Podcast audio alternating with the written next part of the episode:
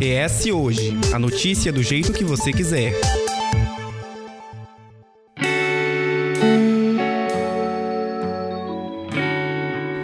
A igreja sempre teve peso político. Na história do Brasil, Estado e igreja em alguns momentos eram uma só força. E apesar de tentar separar com um grito de liberdade, democracia, respeito e igualdade, na prática podemos dizer que voltamos na história. A reforma protestante tirou da Igreja Católica a força, rompendo a ideia de fusão Estado-igreja. Isso lá atrás. Hoje, as igrejas estão cada vez mais dentro dos movimentos e das decisões políticas. A partir de 1980 surgiu no Brasil a corrente do cristianismo ligado às igrejas evangélicas. De atuação discreta, ganharam visibilidade e em 1986 surgiu a bancada suprapartidária, composta por diversos parlamentares ligados a diferentes agremiações do protestantismo. Para você que nos acompanha, estamos no último episódio da série em que em quatro oportunidades tratamos de temas que os eleitores assistirão grandes e talvez violentos debates nesse tão polarizado pleito. Entre os temas espinhosos, tratamos da legalização do aborto, os impostos e as privatizações, a segurança pública e agora, para encerrar, o valor da religião nas urnas. No episódio de hoje, eu, Daniele Coutinho e Couto, estamos com o professor do Departamento de Filosofia da Universidade Federal do Espírito Santo, doutor em Política e Religião, Marcelo Martins Barreira. Muito obrigado por sua presença, professor. Olha, para mim é uma alegria. Obrigado. Hoje temos no Congresso as frentes parlamentares dos evangélicos e dos católicos e temos a importância de se discursar expondo isso, né? O político ele vai para a urna e fala: "Eu sou um atuante na minha igreja, enfim, eu sou um deputado fulano de tal com raízes na igreja assim, que, com, com igreja assado". Essa forma de apresentação, professor Marcelo, ela tem o peso da religião? Tem alguma explicação para isso? Olha, nesse caso, né, nesse contexto, a explicação eleitoral ela é direta, né? Porque o que acontece? O nosso povo, ele é religioso. Então, se você quiser voto, mesmo se você não for muito religioso, você tem que passar pelas igrejas, pelas, pelos grupos religiosos, né? Não é inevitável, até por uma lógica política, né? Política eleitoral, vamos dizer assim, né? Você vê que em 1989, o Fernando Henrique Cardoso, ele deu uma entrevista para o Boris Casoy que foi assim, é, foi um case, né? Porque ele falou que ele não acreditava em Deus, né? E ele que estava no primeiro lugar no índice é, de pesquisas eleitorais para conseguir a, a prefeitura de São Paulo, ele perdeu a eleição por isso, por causa dessa entrevista. Ele agora nunca mais ele fala que ele é ateu, entendeu? Então eu acho que essa situação ela acontece por causa é, dessa capacidade né, que o político profissional tem de procurar trabalhar com o imaginário social. Todo mundo é a favor de saúde, segurança, trabalho, moradia, parará, parará, e, e todo mundo também vai falar é, em benefício do religioso, né? Uma coisa assim que também o, o, os grupos, a, a liderança é, religiosa percebeu é a sua força política, né? Porque na década de 70 era uma coisa interessante, CNBB, né, a Igreja Católica falava de é, valorizar o bem comum, né? Independentemente se a pessoa é cristã ou não, o importante é a justiça social. Aí depois teve também, por exemplo, na década de 80, né, você teve um movimento, até por conta dos movimentos sociais e tal, teve toda uma articulação do tipo assim, olha, trabalhador, vota em trabalhador. Só que a, aconteceu o seguinte, né? Teve um momento em que as igrejas evangélicas, né, elas colocaram o seguinte, e também a igreja católica, né? Católico vota em católico, irmão vota em irmão. E aí começou uma situação mais desafiadora, porque o mais importante não era tanto o bem comum muitas vezes. Quer dizer, sim, você teria por detrás é, do irmão, do católico, certos valores comuns às igrejas que poderia também implicar na justiça social. Só que muitas vezes isso acabou sendo uma estratégia de ter uma fatia no poder. E aí todas essas questões até que vocês colocaram, né? Por exemplo, a questão do aborto, a questão de isenção tributária, né? Tudo isso aí foi também uma forma de, de conquistando o poder né, você vai, por exemplo, é, é, é, muito curioso, né? De repente, ó, denunciar que tal, tal, tal, tal governante é a favor do aborto, sei lá que coisa for. Aí você vai, vai, vai ameaçando, o, o, governa, o governante ele fica contra a parede, ao mesmo tempo vai tendo algum tipo de concessão de é, mídia, ou então também, por exemplo, a questão da, da, da questão tributária, e aí você começa a ter aí também uma força política muito forte né, das igrejas e tudo mais. Né? Então esse processo é um processo que é, faz parte da, da, da, da, da nossa democracia, né? A gente não tem que. Faz parte do jogo, né? É, a gente tem que respeitar isso tudo, né? Agora, a gente sabe, assim, que o mais importante, né, deveria ser a busca da justiça social, né? E, doutor Marcelo, hoje nós somos, hoje são 202 deputados federais na frente evangélica, nove senadores, além de mais nove senadores católicos e 207 deputados que também se dizem católicos. Com tanta desigualdade no país, é de se discutir muito a atuação de aí quase 600 políticos que se apresentam aí como religiosos. É isso que o senhor estava falando agora, né? A gente tem a busca social, mas a questão do do defender a religião ou de defender que se é religioso, ela parece que ela fica acima de tantas situações que hoje o país vive. Pois é, aí então a, a pessoa ela ser religiosa, né? Isso não é um problema. Ela usar, eu, eu até diria o seguinte, né? A pessoa, por exemplo, ela usar até uma terminologia religiosa, né? Não é um problema, porque isso está, vamos dizer assim, na boca do povo, né? O povo também usa essas terminologias. Né? Ah, você não pode usar a palavra Deus, né? Não, isso aí eu acho que não tem que ser um impedimento, porque tem a ver com a, a, a linguagem que as pessoas usam no dia a dia. Agora, qual é o grande problema? É exatamente isso que você disse. É, você usa o discurso religioso para quê?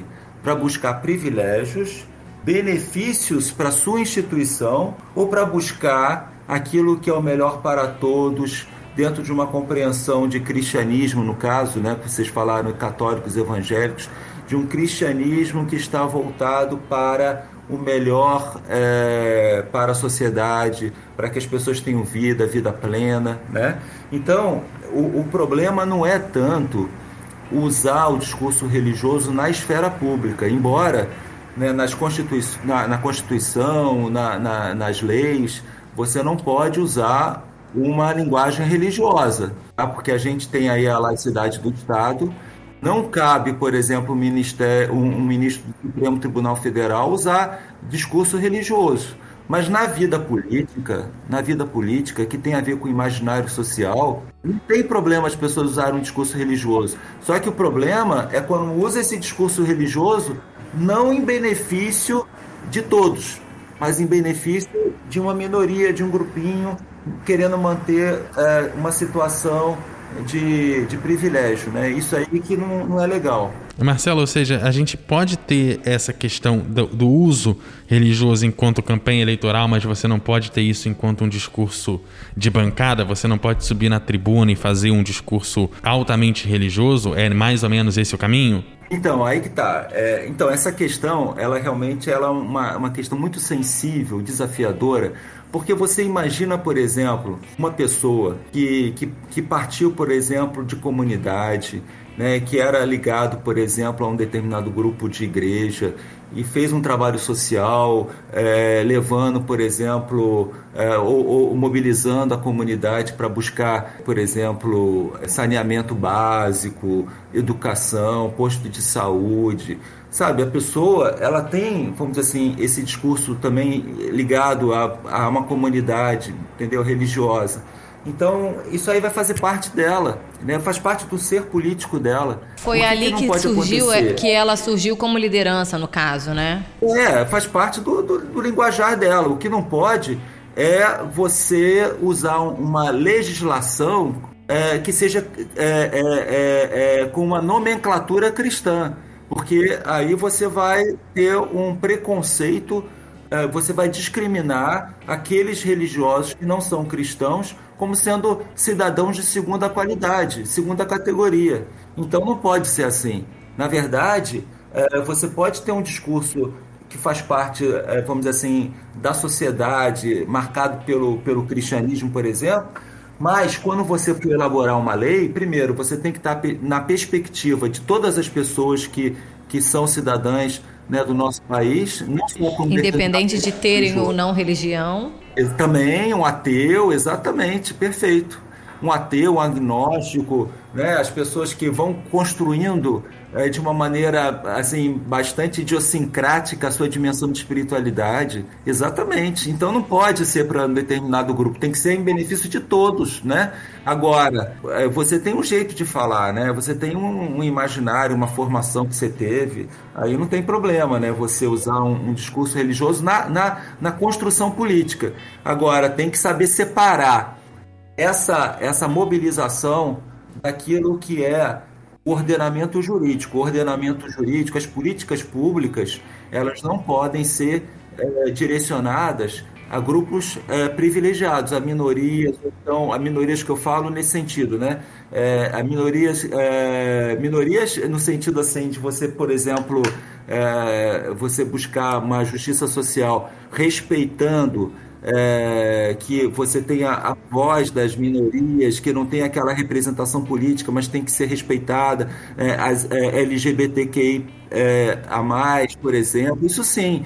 Mas, mas não no sentido assim de você buscar fazer com que o seu grupo institucional tenha privilégios. Isso isso não é correto, né? É, olha só, o nosso episódio de hoje, em momento nenhum, a gente quer tratar, é bom que, que isso fique bem claro, que não é importante ter religião e nem é, é, não importante, você deixa de ser importante porque não tem. Não é isso, né? Até porque eu sou católica apostólica romana, você segue isso. alguma culto? É, eu sou, me, sou mais aberto, né? Eu não vou lá todo dia, mas eu prefiro fazer minha fé em casa que eu me sinto mais confortável. O senhor é algum, o senhor segue alguma religião, professor? Sim, eu sou anglicano, eu sou anglicano. Ou seja, Pois é, então assim, cada, aqui somos pessoas falando, são pessoas de formação diferente, eu sou católica praticante, não, a questão não é de maneira nenhuma isso.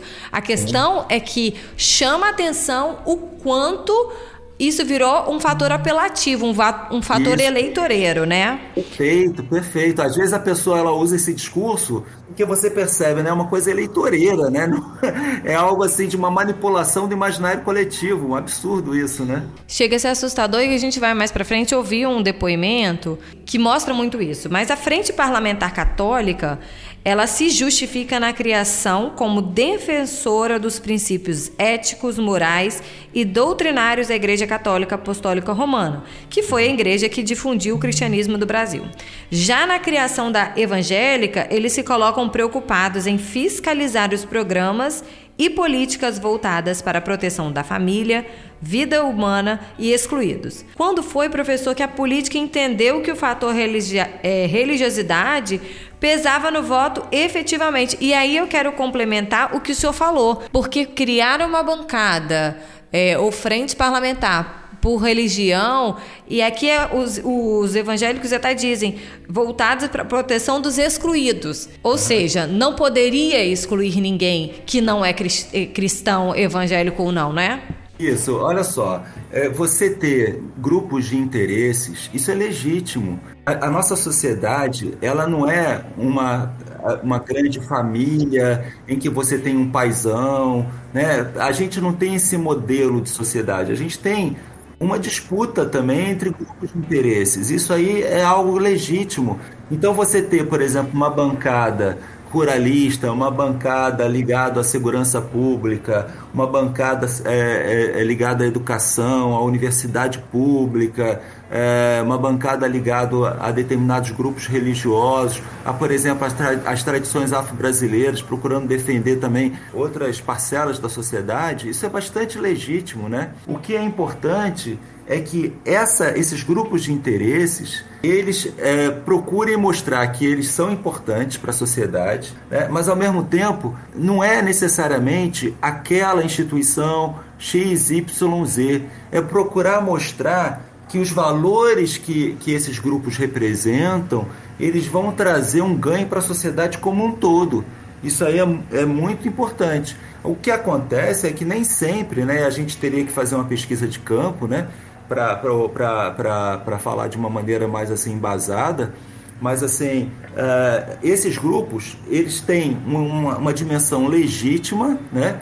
Mas pode acontecer de eles buscarem privilégios independentemente da maioria da sociedade. Né? É, eu acho que a gente está fazendo uma reflexão aqui mas de princípio ético, né? Quer dizer, o que, que seria interessante do ponto de vista democrático? Porque desde quando se elaborou a democracia liberal, lá, por exemplo, tem um autor chamado John Locke, do século XVII, que escreveu a Carta sobre a Tolerância. Ele trouxe princípios fundamentais do que é, por exemplo, aquele que seria o governante, a separação entre religião e Estado. Religião, ela, ela, ela, engraçado, né? O curioso é que ele se baseia numa teologia é, protestante, né? Então ele vai claramente separar uma coisa é que é a função da religião, outra coisa é a função do Estado, uma coisa é aquilo que está na esfera privada, outra coisa é aquilo que está na esfera pública. Esses elementos são centrais até hoje. Então, por exemplo, o ministro do Supremo Tribunal Federal, ele pode ser judeu, ele pode ser católico, ele pode ser ateu, ele pode ser o que ele quiser, pode ser também evangélico, né? Mas ele não pode decidir né, aquilo que é uh, uh, o justo e o injusto conforme a sua religião. Ele tem que saber separar o que é a, a função do Estado e aquilo que é a dimensão religiosa dele, da esfera privada, né? Estamos no Facebook, Twitter e Instagram pelo arroba hoje.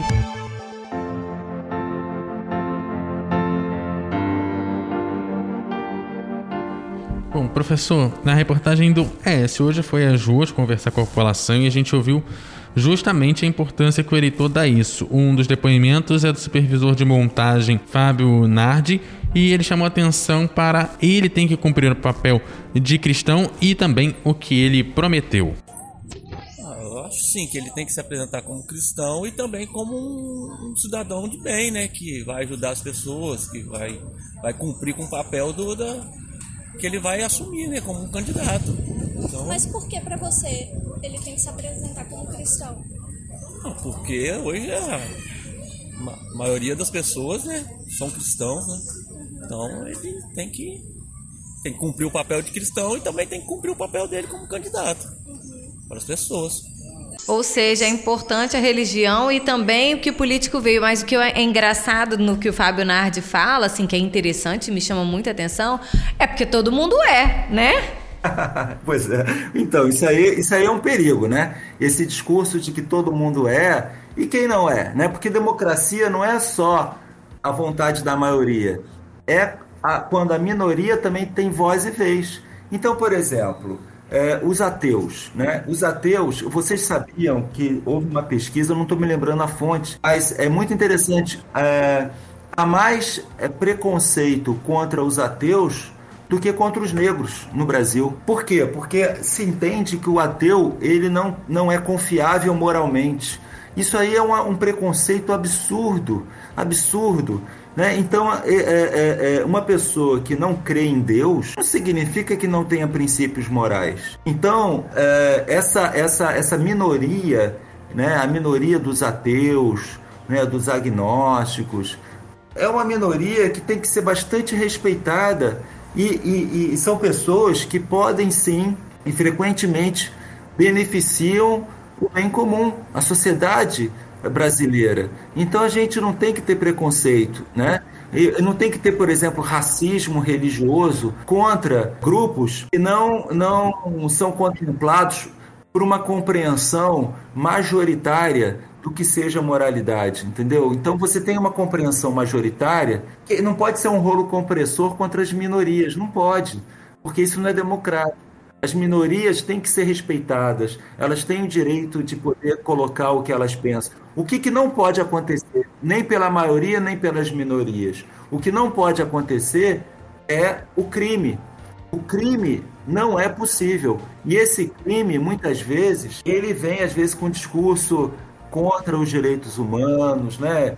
É, a gente tem que ter muito cuidado com isso, sabe? Isso justifica talvez essa questão desse preconceito contra os ateus. Muitas vezes, alguns membros de, dessa bancada ligada ao público religioso utilizar o argumento contra algumas minorias de essas minorias serem parte daquela minoria por uma certa ausência de Deus. Então, olha só, é, é, quando a gente fala da frente parlamentar católica ou frente parlamentar evangélica a gente não pode é, é, dizer que todos pensam da mesma maneira, né? Sim, sim, não. Eu tô colocando que alguns, exatamente. Alguns, não a bancada como um todo, mas alguns membros. Exato. Então, esses, esses, esses poucos membros, eles infelizmente né, refletem, às vezes, assim, setores intolerantes da sociedade e que a gente tem que estar sempre atento, porque muitas vezes essa intolerância ela gera aquilo que eu coloquei, que é o crime. O crime é o quê? É quando você sob pretexto de estar tá tendo liberdade de expressão, você defende crimes, você defende uma, você faz apologia, por exemplo, à violência, né? Ou você faz uma, de tal maneira você tem um discurso contra determinados grupos considerados, por exemplo, satânicos, diabólicos e tudo mais, que vamos dizer assim, é, o risco de você chegar a, a, ter uma violência contra uma violência física contra essas pessoas é muito grande, porque a violência simbólica ela, ela já antecedeu, ela já preparou o terreno, sabe? Então a gente tem que ter muito cuidado com esses discursos de, de intolerância, porque eles estão muito associados ao discurso de ódio.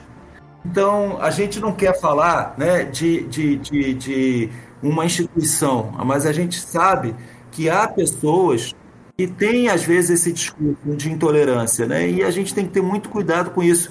E a, a imprensa ela tem procurado denunciar essas situações, esclarecer a sociedade. Um exemplo está sendo esse podcast.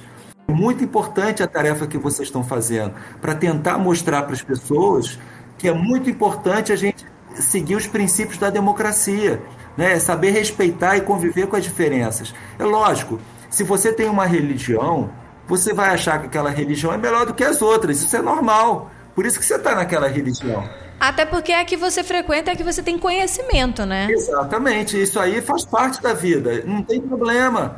O problema qual é? É dizer que aquela pessoa que não está na minha religião, ela é uma pessoa que tem que ser é, exorcizada, entendeu? É, é, ela tem que ser uma pessoa que é, tem que necessariamente tem que se converter. Não. Eu eu eu tô afeito a minha a meu grupo religioso, tudo bem. Mas isso não significa que aquela outra pessoa, né, ela ela não tenha direito de seguir a religião dela. Eu vou usar da violência para que a pessoa ela, ela esteja na, na, mesma mentalidade que eu. Poxa, desde o século XVII, já se, na nossa tradição ocidental, democrática, se contesta o uso da violência. Né? Eu me lembro faz alguns anos que uma pessoa lá em Vila Velha escutou que não sei quem é lá é, é, era ateu. Não é que ele pegou a arma e matou essa pessoa? Assim, é, não, não faz sentido. Não faz sentido, até porque cristão, e cristão em tese é o seguidor de Cristo, né? Isso. E Cristo não é isso, né? Então, assim, o cristão, é. o, o, o, o, religioso é pela fé e pelo amor. A fé, a fé não, não é. Aliás, na minha opinião, e se eu me corrija, Uhum. O contrário de ser cristão é ser violento. Ah, sim, exatamente. Porque a violência. Porque não dá para você ser violento, agressivo e, e, matar ou fazer mal a alguém se você se diz cristão. É, não faz sentido você não acolher as pessoas. Exatamente. Sim. É, a violência é você não aceitar que a pessoa ela possa mudar de vida, né? Você coloca é, que aquela pessoa ela é uma pessoa que ela é, a, é como se fosse assim, a encarnação do mal, né? Ela é totalmente má né? Como é que você vai acreditar? E nem presta para estar tá vivo, né? A ponto de você matar, não empresta para estar tá vivo. Vamos ouvir o outro depoimento do Anderson? Então, assim. Eu acho importante, mas não essencial. A primeira coisa que um político tem que ter, além de popularidade e crença religiosa, é mostrar competência para aquilo que ele vai exercer, seja tanto para cargo de presidente, prefeito, qualquer coisa. Se ele tem a competência dele, se ele tem é, tem explicado o que, que ele vai fazer no governo, é, no plano de governo dele, eu acho que é mais importante ele explicar o que, que ele vai fazer do que um, uma condição religiosa que ele, que ele tem. Mas para você é importante ele se apresentar como cristão? É importante, tendo que o Brasil é um país que predominantemente é cristão. Então é importante a maioria do, do, do eleitorado dele seguir a mesma crença. Professor, olha que me chama a atenção aqui na Anderson Marvila, né? Ele é vendedor e falou com a nossa reportagem. Muito obrigada, Anderson. Ele chama a atenção que mostrar que veio e ao mesmo tempo ele é, a população estar consciente. Eu, aliás, é, aí eu quero a pergunta: se o, o, o, o eleitor diz, ah, o político tem que mostrar que veio, a população ela está consciente do que cada cargo político, né, qual é a função de cada cargo político? Pois é, do ponto de vista sociológico, não me parece que seja esse o caso, né?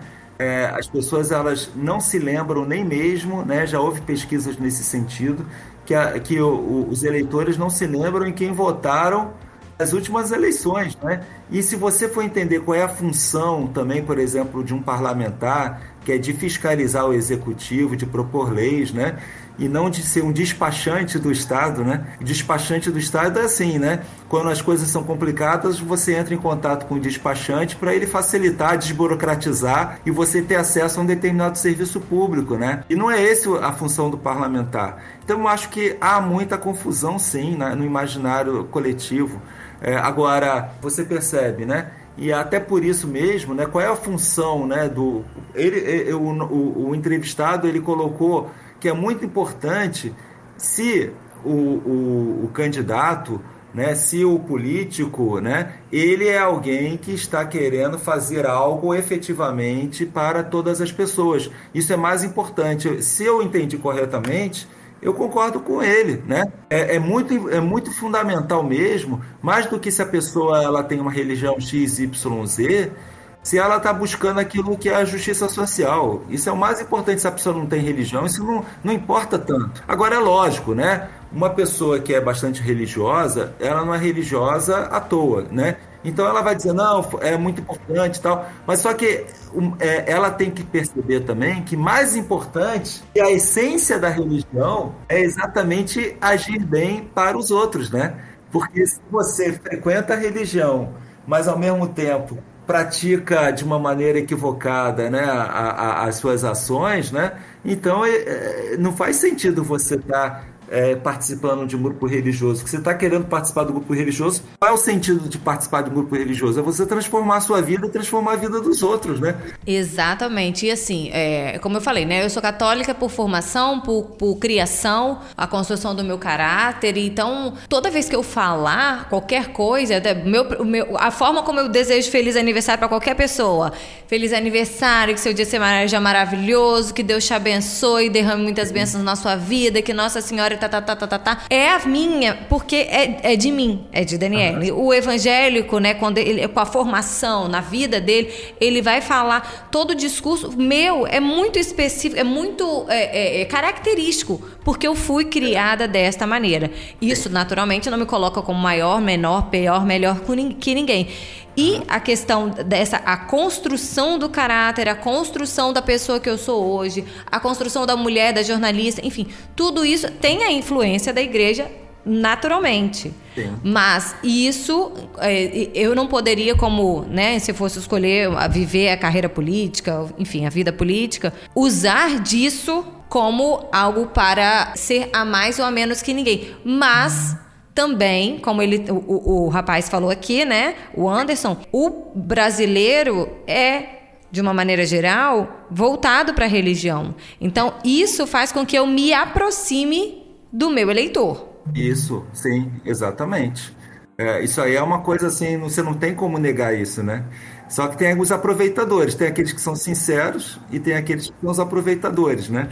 E, e, mesmo dentre os sinceros, eles às vezes assim têm que entender que a essência da religião é melhorar a vida de todos, né? Independentemente se tem a sua religião ou não, né? É, e o último depoimento que a gente mostra hoje mostra também a construção das imagens com a desconstrução da imagem do adversário.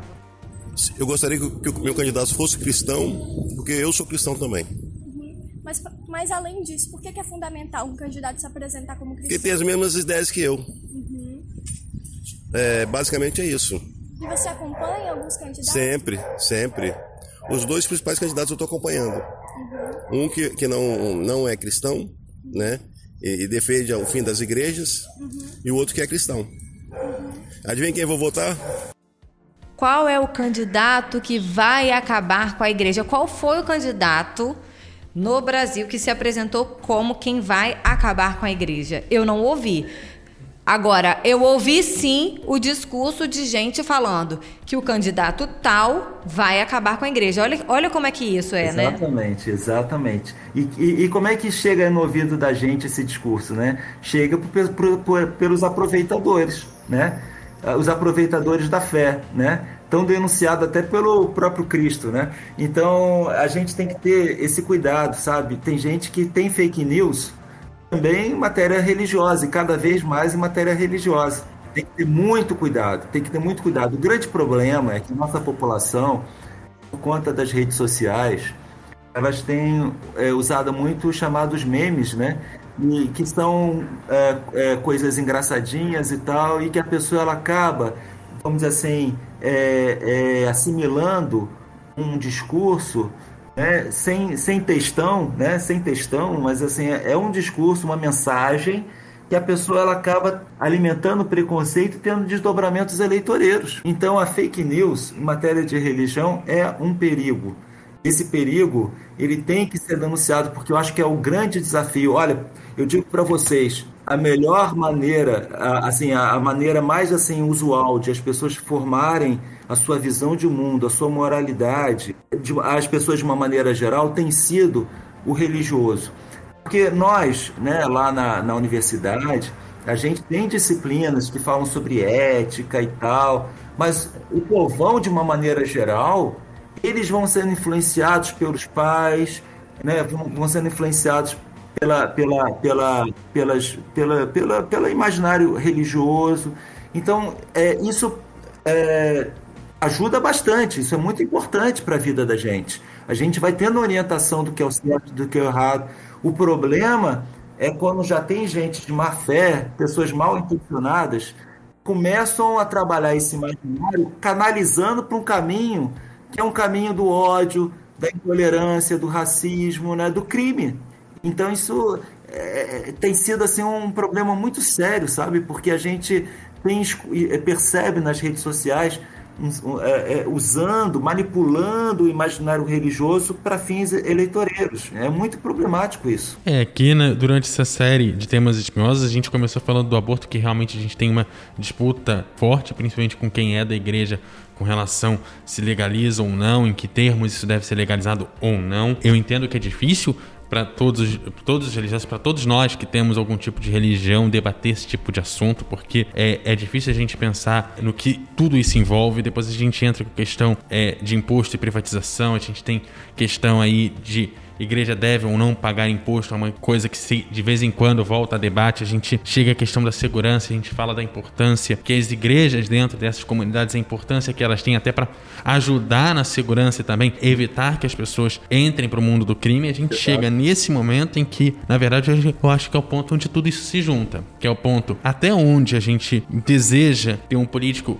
relacionado à nossa crença, afinal de contas, nos representa e é importante que o que nos representa esteja ali. Se isso vai ser o melhor caminho, seja para uma pauta religiosa, para uma pauta política, uma escolha pessoal nossa na hora que chegar na frente da urna, mas também é necessário a gente entender os limites dessa religião. Todos esses temas que vocês têm trazido, uma coisa que é fundamental é o que? A gente escutar a ciência. A gente tem que escutar a ciência com relação, por exemplo, como é que entender a questão, por exemplo, do aborto, a questão, por exemplo, tributária, a questão da segurança. A gente tem que falar com competência, com competência. E isso é, a gente tem que dialogar com a ciência.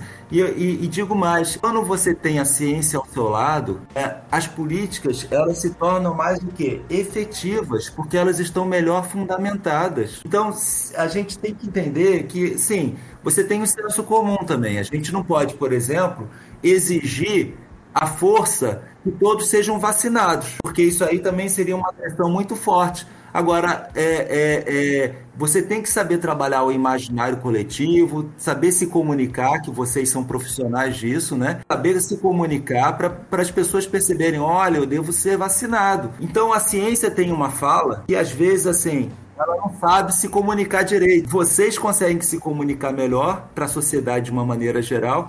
E quando você consegue trazer o mundo da universidade, o mundo da ciência, da pesquisa para o imaginário coletivo, sobre todos os assuntos, também inclusive a religião, porque hoje você tem uma área chamada ciências da religião.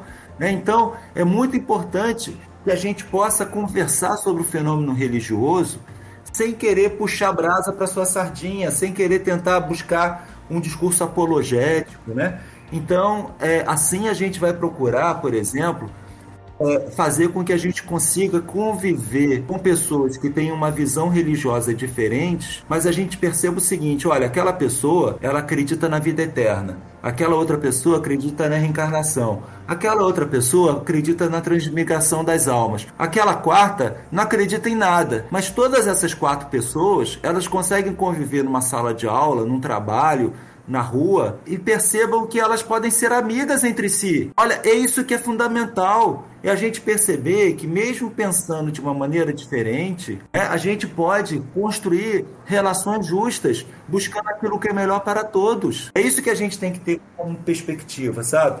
É, a gente não tem que procurar privilegiar é, a, a leitura que eu faço da Bíblia é melhor do que a sua. Para você, sim. Só que o que, que é mais importante? É você ficar preso nessa posição e começar a dizer que os outros vão para o inferno e que tem que usar, às vezes, até da violência para que aquela pessoa mude a opinião dela ou você, pelo seu exemplo, pelo seu testemunho de uma vida transformada, você consiga mostrar para as pessoas que você é uma pessoa de bem com a vida, uma pessoa que quer o melhor para todos, é uma pessoa generosa, uma pessoa que busca a justiça social independente da fé de, de qualquer um. Eu acho que isso aí é, que é o sentido maior, né? Que a gente vai ter de uma religião que esteja em diálogo com a democracia. É por aí o caminho. É isso, professor. É, a gente está caminhando para o final, mas é isso que eu acho que é a mensagem importantíssima que a gente deixa nesse, nessa reflexão desse episódio. É uhum. que a religião ela vai te, te levar a conduzir, a como vai levar a sua condução de vida. Não é o discurso, é o comportamento. Vivemos numa sociedade plural, brancos, negros, índios, amarelos, pardos, enfim religiosos evangélicos, cristãos, os que não acreditam, os que vão à ciência dentro das igrejas, nós temos a ciência, porque nós temos médicos de todas as religiões, nós temos cientistas de todas as religiões. Então, é, a gente precisa, e o eleitor precisa ficar atento, porque o discurso, ele pode dizer muito de como a pessoa se comporta e como ela vai conduzir aquele mandato para qual a gente está votando. Isso mesmo, isso mesmo. Então, a gente tem que procurar mostrar isso mesmo, né? Que o mais importante é a gente entender que a religião, a essência da religião, ela não é contra a ciência e é a favor da vida, né? E é por aí mesmo. E, e também é a favor da democracia, né? A favor da, da convivência entre todas as pessoas, buscando aquilo que é o mais importante, que é as pessoas terem saúde, terem é, educação, né, procurarem viver uns com os outros, né, e é por aí mesmo, assim que a gente tem que construir a nossa vida, também na nossa família. As famílias hoje em dia não são todas com a mesma religião, né? Até na, na, nas, nas famílias as pessoas começam a pensar de uma maneira diferente tal. Isso não deve ser um problema. O problema é se as pessoas elas começam a ser criminosas, né? Mesmo assim a gente tem que procurar acolher acreditando que elas possam mudar de vida né? Mas, mas assim, as pessoas pensarem diferente, a gente tem que saber conviver, faz parte, né? Hoje em dia, sociedade democrática, né? Eu já queria agradecer, professor Marcelo, por sua participação. Muito obrigada, delícia de episódio. Eu que agradeço. Obrigado pelo convite. Foi ótimo ter esse nosso bate-papo. A partir do próximo episódio, a gente dá início a uma nova série, a uma série de rodadas de entrevistas com os candidatos a governador. O primeiro turno das eleições está marcado para o dia 2 de outubro e o segundo turno, onde houver, em 30 de outubro. Temos um longo caminho a percorrer. É, e o ES Ouve tem a edição de Eduardo Couto, a produção de Lídia Lourenço e também a direção de jornalismo da Daniele Coutinho. Gente, aquele abraço e até semana que vem.